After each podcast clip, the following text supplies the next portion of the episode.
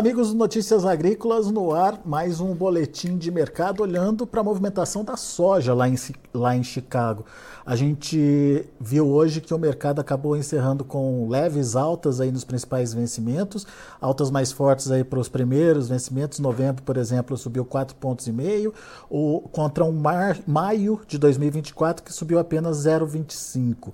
Mas ainda assim a soja se mantendo ali acima do patamar dos 13 dólares por bushel é, e se mostrando firme aí nesse patamar. Será que tem tendência de alta ainda para o mercado? Será que o mercado já subiu o suficiente? O que, que pode acontecer com as negociações aqui no Brasil? O que, que a gente precisa ficar atento para entender a precificação da soja e principalmente as oportunidades de negócios que podem acontecer daqui para frente? Para nos ajudar nessa análise, o meu amigo Mário Mariano, diretor comercial da AgroSoia, Novo Rumo Commodities. Seja bem-vindo, Mário. Obrigado por estar mais uma vez aqui com a gente. Afinal de contas, como é que a gente pode analisar esse comportamento de Chicago? Essa soja aí acima dos 13 dólares por bushel está bem precificada? Tem alguma coisa de novo acontecendo no mercado? E essa mudada de chave aí nos últimos dias, é, voltando a ter esse viés um pouco mais altista aí nos preços, veio para ficar, Mário?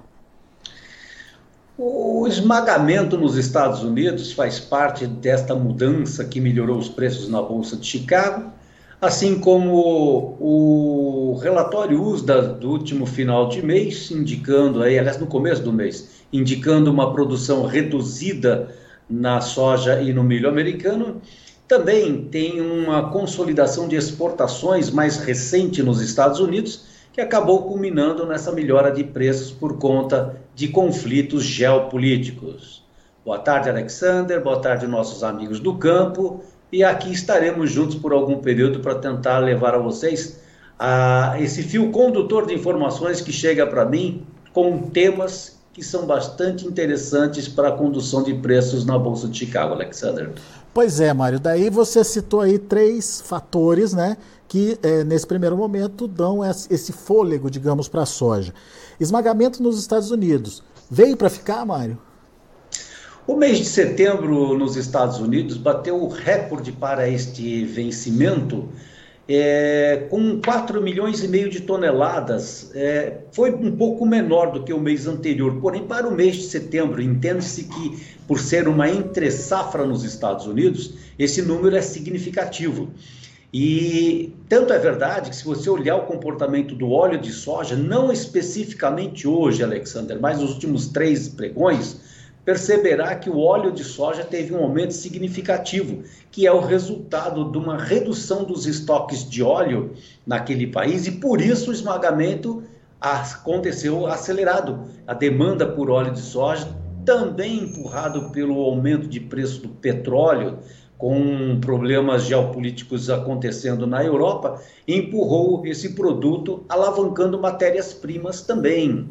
Não só pelo lado é, do, do, esmagamento que veio para ficar e está bastante é, é, positivo para aquele país nesse período de entre safras. O outro fator que corroborou para a consolidação desses valores de 13 dólares ou um pouco mais na Bolsa de Chicago para o primeiro vencimento, fora a divulgação dos 111,7 milhões de toneladas da safra americana. A redução não foi tão grande em relação ao relatório do mês anterior, mas é importante salientar, Alexander, que fundos de commodities e outros especuladores encontravam-se uh, confortáveis no entendimento de que a produção seria grande por lá, os estoques de passagem maiores, encontrando aqui na América Latina uma produção maior, através do Brasil que iniciaria o seu plantio e a própria Argentina. Contudo, o clima naquele país diminuiu o rendimento, os estoques foram reduzidos por consequência da menor produção que já citei o número, e os fundos foram obrigados a recompor as suas carteiras, comprando aquilo que havia vendido anteriormente, alavancando os preços para cima. Diante deste, desta concentração de demanda, vimos os valores voltarem de 13 12 dólares e 60, 12 dólares e 65 para os atuais 13 dólares e 17. E se você me perguntar como especulador, eu responderia: estamos no dia de hoje, no fechamento do cume dos 13 dólares e 17 e que se ele romper os 13 e 22, é possível que na leitura gráfica a força para buscar os 13 dólares e 60 é verdadeiro mas vamos continuar olhando de perto se os números de fundamento vão permitir essa corrida onde o gráfico indica preços maiores, Alexander. Mas daí a atuação dos fundos, eles vendo a oportunidade, voltando a comprar e essa entrada dos fundos no mercado fazendo o preço subir, podendo chegar aos 13,60, Mário. Então, quando a gente olha novembro, né? Isso, né? Isso, eu não sei se teremos tempo suficiente para enxergar no mês de novembro o tamanho e o valor, mas uma coisa ficou muito clara: o preço saiu de, de, um, de uma base, buscou valores intermediários e os fundamentos estão apoiando essa alta. Então, eu citei já a produção, o rendimento, os estoques de passagem, inclusive os estoques menores de óleo, e eu vou até citar novamente que o óleo, é, os estoques atuais de óleo nos Estados Unidos ele é o menor em nove anos. Tá? então o apoio para que os fundos voltassem a comprar as suas posições vendidas por conta de um fundamento também ligado a um subproduto da matéria-prima. Para consolidar a necessidade dos fundos comprarem as suas vendas anteriores, também as exportações vêm acontecendo dentro de uma rapidez e velocidade um pouco maior. Perceba você que diariamente os Estados Unidos informam que se vende 130, 150 mil toneladas diariamente de soja em grão para a China ou país não revelado. Não muito distante dessa informação, hoje 1 milhão e 50 mil toneladas foram registrado nas exportações dessa semana e 2 milhões informados na segunda-feira dos registros da semana anterior. Então, a demanda para exportação está crescente. A demanda para exportação de farelo está crescente. Então, nós entendemos que na Bolsa de Chicago os fundos têm sim necessidade de rever os seus conceitos de grande safra para uma safra reduzida e a necessidade de reposição das suas carteiras. Portanto, Diante do mercado internacional, sim, os mercados estão convergindo para altas e numa leitura que acabo de citar do fundamento junto com o técnico, um aumento, ou seja, os preços se passarem do mês de novembro, tá? Acima de 13 dólares e 22, que é o próximo resistência, ele poderá tomar um fôlego e poderá buscar 13 dólares e 60 sim. Leitura gráfica e técnica aliada ao fundamento, Alexander. Muito bom. Ô, ô Mário, mas daí vem a questão da safra na América do Sul. É, é, fazendo um contrapeso aí nessa questão, né? nessa, nessa precificação em Chicago. Até que ponto uma uma safra deslanchando bem aqui uh, na América do Sul, especificamente no Brasil, pode reverter esse quadro ou quebrar esse, essa tendência de alta lá em Chicago. Tem força para isso, Mário? Eu ainda não colocaria com força suficiente para mudar uma tendência no curtíssimo prazo. Tento explicar com esse fundamento aqui, ó. A ausência da Argentina na venda de farelo e essa redução de participação da Argentina como maior é, participante de vendas de farelo global, ela indica que a sua safra não só foi reduzida, como seus problemas locais, políticos e financeiros também têm se ausentado na oferta de farelo de soja. O Brasil e os Estados Unidos acabaram ganhando esse espaço. Os Estados Unidos, mais recentemente, por estar numa loja, por ter uma logística e estar mais próximo da China, acaba ganhando um mercado que fez com que a saída desse produto fosse mais rápida do que o Brasil. O Brasil está tendo problemas climáticos nos portos e acaba criando um congestionamento não só para embarques de farelo, mas também como o soja, grão e outros produtos. Portanto, os chineses voltaram a comprar de mão para boca numa velocidade maior nos Estados Unidos por conta de uma logística mais lenta aqui na América do Sul. Porém, a América do Sul, ela começa a dar moldes de uma produção que está sendo instalada. O Brasil, por exemplo, está plantando aí nesse momento ao redor de 20, 21% da sua futura produção a quem diz, divulgue no campo 164, 165 milhões de toneladas, e outros outras previsões medianas, tá? Entre 162 e 163 milhões de toneladas. É o que o USDA, o relatório americano, divulgou recentemente, e também a própria Conab do Brasil. Dado essa circunstância de planta avançando, porém com alguns pontos climáticos ainda negativos, eu vou voltar agora para o Médio Norte, vou buscar região de Mutum, Diamantino, Tangará da Serra, essas regiões elas têm tido chuvas irregulares, o que nós costumamos chamar no campo de manchas. O plantio saiu adequadamente dentro do período previsto, entretanto teve que dar uma parada. Então nesse momento nós temos nessa região em torno de 50% plantado e alguns dias já parado, até que o clima venha trazer novidades, como, por exemplo, a partir do dia 22 a 25, chuvas mais regulares para esta região. Então, voltando na sua questão, a América do Sul implantando a sua safra futura, nesse momento ainda não tem força para mudar tendências. Contudo, se olhares lá para a Bolsa de Chicago, o vencimento março e maio, ele não tem a mesma força de alta que se encontra nos vencimentos novembro e janeiro, mas está começando a trazer preocupações para os compradores e até mesmo para os participantes dos mercados futuros, com esta lentidão de plantio. Na Argentina ainda não existe nenhuma preocupação constante, mas o Brasil está bem dividido, onde tem muitas chuvas na região sul e sudeste e poucas chuvas no centro-oeste. Portanto, ainda temos um momento de reavaliação da implantação da safra brasileira de soja e posteriormente milho, para poder dizer que haverá mudanças de médio e longo prazo na tendência de preços na Bolsa de Chicago, Alexander. Boa. É, na Bolsa de Chicago talvez não, mas a, a, possibilidade de uma grande safra por aqui mexe com prêmio, né, Mário? Tanto que a gente vê prêmios bem negativos ali para a época da colheita no Brasil, né? Os prêmios brasileiros para exportação via Paranaguá, que geralmente são os números mais ofertados para a imprensa, acaba criando, sim, uma bolha negativa, pois existe neste momento um fator bastante interessante para não somente a produção futura, mas tudo o que aconteceu ao longo deste ano. Tivemos chuvas impactantes lá no primeiro trimestre, onde a colheita acabou sendo um, lenta até chegar nos portos, as chuvas impediram a saída, os prêmios foram renegociados e assim passamos até esse mês de outubro com preços negativos. Não deve ser muito diferente para o próximo ano. Um dólar e 10, um dólar e 20 é o desconto sobre a Bolsa de Chicago que nós vemos no dia de hoje pelo lado comprador que vai adquirir produto brasileiro. E ele, de alguma forma, tem alguma razão. Eu vou tentar explicar como eu entendo esta razão. Ah, como o clima, por exemplo, no Amazonas, ah, Arco Norte, né, no Pará, aquela região do Porto Velho, todos eles convergem via rios que estão bastante secos até chegarem nesses portos.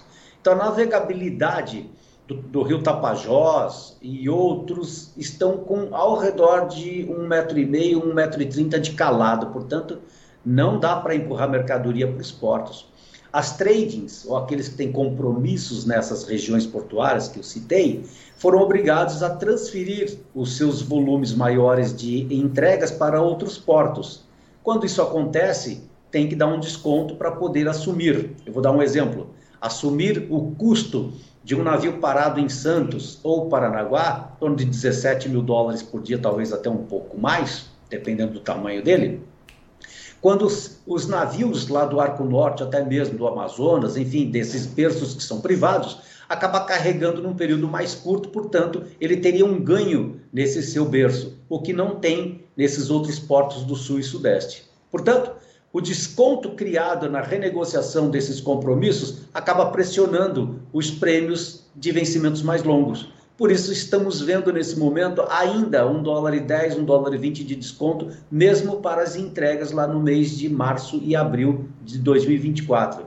Até porque, Alexander, não só o volume de produção brasileira aqui, embora possa não ocorrer na proporção de 164 ou 162 milhões de toneladas, ele deverá se encontrar com os estoques que estamos carregando deste ano para o próximo. Uhum. Veja onde eu quero chegar. O esmagamento brasileiro ele está na ordem de 36 milhões de toneladas.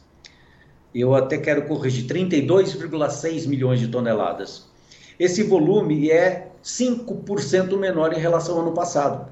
Mas por que, que isso está acontecendo? Porque já citei o caso de navegabilidade de alguns rios e também a exportação ela tomou um caminho de volumes e as indústrias acabaram vendendo seus estoques para fazer manutenções agora durante os meses de setembro e outubro.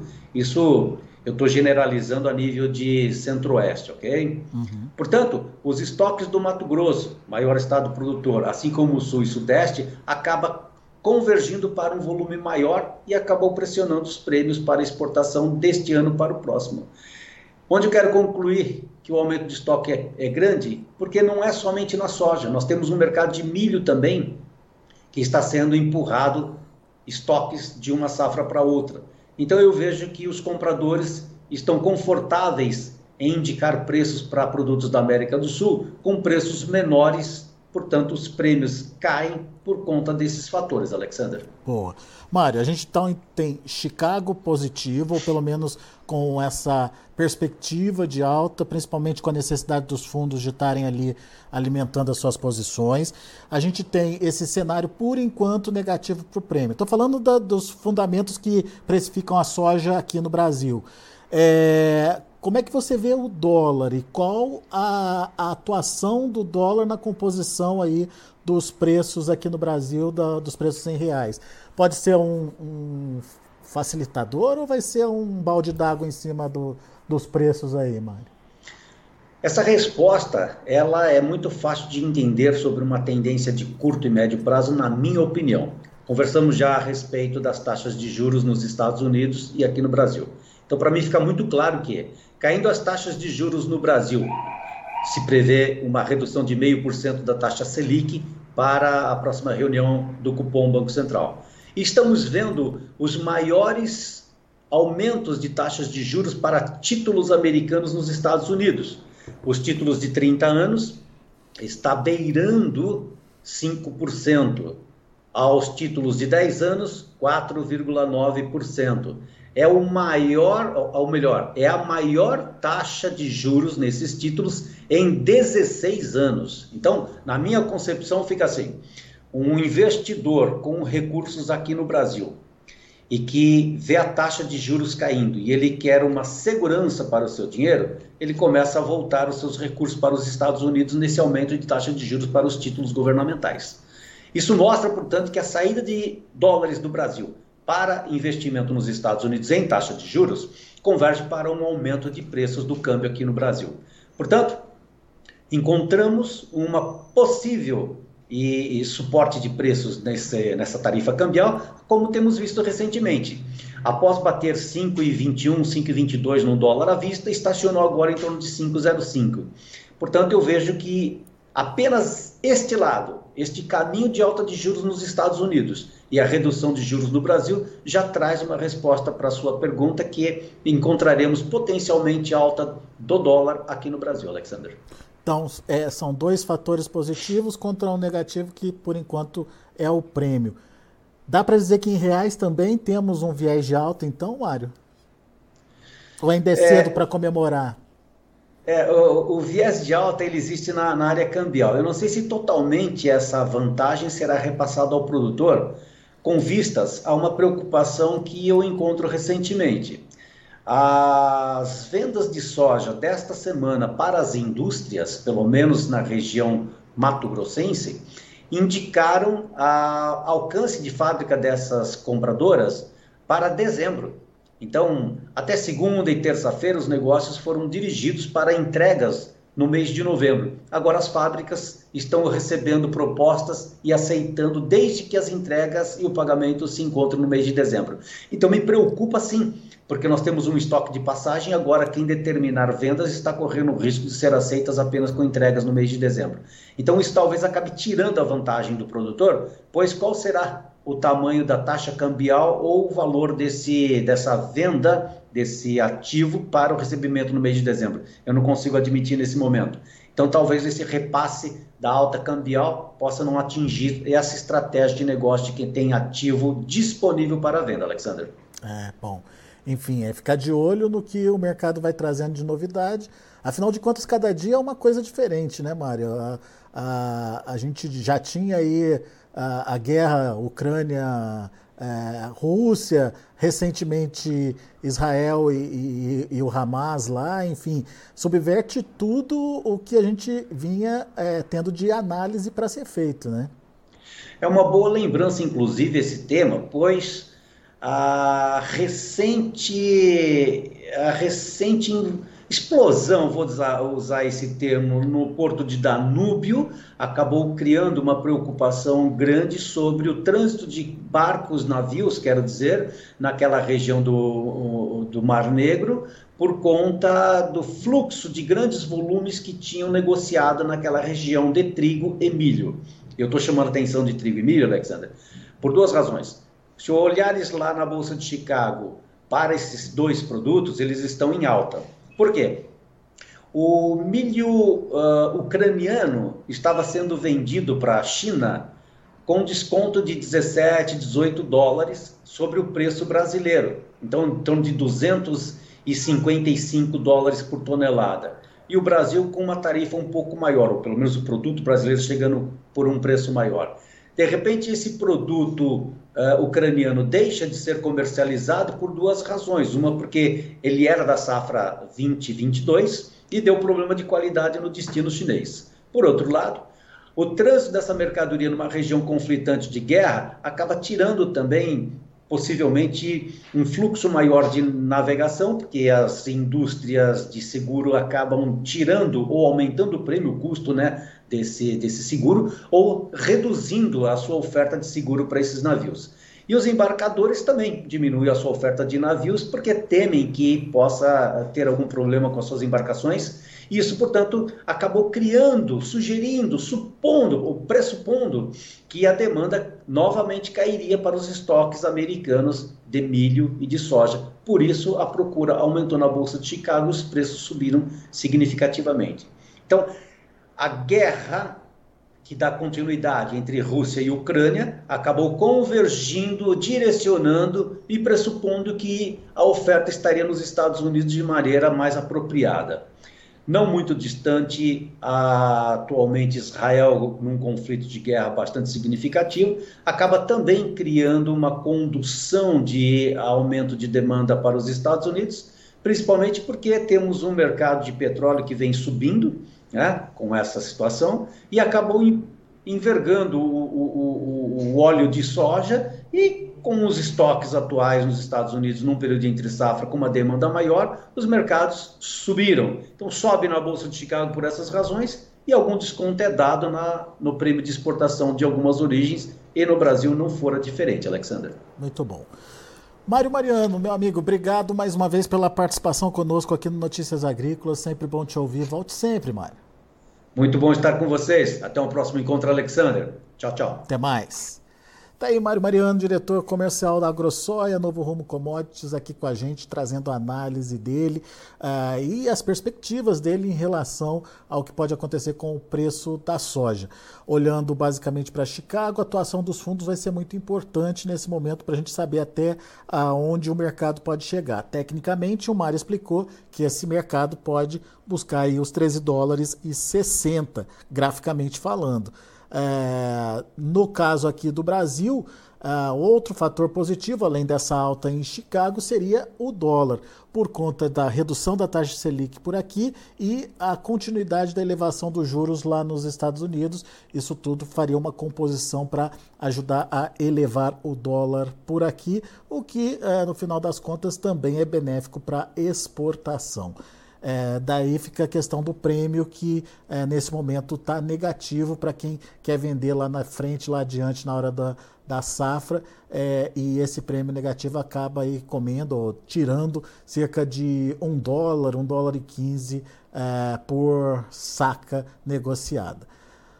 É isso. Vamos esperar para ver o que vem pela frente. Agradeço a sua atenção e audiência. Deixa eu passar rapidamente como encerraram as negociações lá na Bolsa de Chicago. Você acompanha comigo na tela. Novembro subiu 4,5 pontos a 13,15. Janeiro 13,31, 2,5 de alta. Março ficou estável nos 13,40 e o maio 13,51, alta de 0,25. Vamos ver o milho? Para dezembro, 5 dólares e 5 centes por bushel, alta de 13 pontos. Para março, 5 dólares e 17 centes por bushel, 10,5 de alta. Para maio, 9,5 de alta, 5 dólares e 24. E o julho, 5 dólares e 28 centes por bushel, 9 pontos de elevação. E para finalizar, a gente tem o trigo. Trigo também subindo bem. Dezembro, 13 pontos, quase 14 de alta, 5 dólares e 94. Março, 6,19, 11,75 de alta. Maio, 6,34, alta de 10 pontos e meio. E o julho, 6,47, subindo 9 pontos, mais 25. Muito bem, são os números de finalização dos preços lá na Bolsa de Chicago. A gente vai ficando por aqui. Agradeço muito a sua é, a sua participação aqui com a gente, a sua audiência aqui com a gente no Notícias Agrícolas. Notícias Agrícolas, informação agro-relevante e conectada.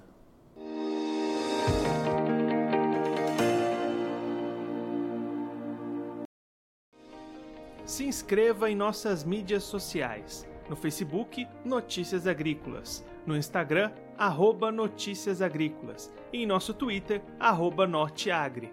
E para não perder nenhum vídeo, não se esqueça de nos acompanhar no YouTube e na Twitch Notícias Agrícolas Oficial.